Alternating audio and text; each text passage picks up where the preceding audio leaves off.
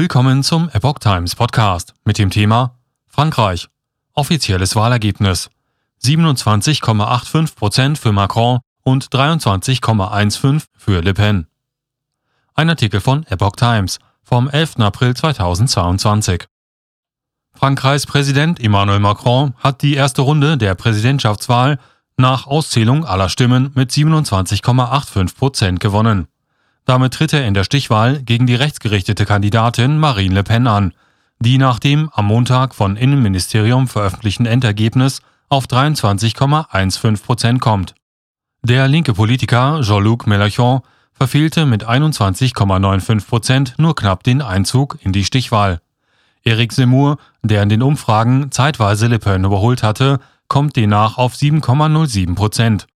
Knapp unter der 5%-Schwelle, unter der nur ein geringer Teil der Wahlkampfkosten erstattet wird, liegen Valérie Pécresse mit 4,78 und der Grüne Yannick Jadot mit 4,63% Komplett abgeschlagen ist die Kandidatin Anne Hidalgo. Die Bürgermeisterin von Paris erhielt 1,75% der Stimmen und landete damit auf dem drittletzten Platz der zwölf Kandidaten.